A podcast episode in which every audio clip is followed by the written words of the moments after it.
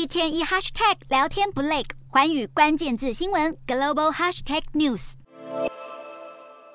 美国一月非农就业报告出炉，数据出乎意外的亮眼。虽然科技业大裁员，不过非农就业人口暴增五十一点七万人，大幅超过预期的十八点五万人。这也让失业率下滑至百分之三点四，创下五十三年来新低，显示美国就业市场成长强劲。目前平均每一位失业的美国人能够享有大约两个职缺。美国总统拜登在数据公布后大赞，这是惊人的好消息，显示经济计划正在发挥作用。不过就业火烫也让市场对美国联准会暂停升息的希望破灭。美股三大指数三号全面收黑，道琼指数下跌一百二十七点九三点，或百分之零点三八，收在三万三千九百二十六点零一点；斯达克指数下挫一百九十三点八六点，或百分之一点五九，收在一万两千零六点九五点；标普五百指数下跌四十三点二八点，或百分之一点零四，收在四千一百三十六点四八点。市场现在预期联准会在三月升息一码的几率，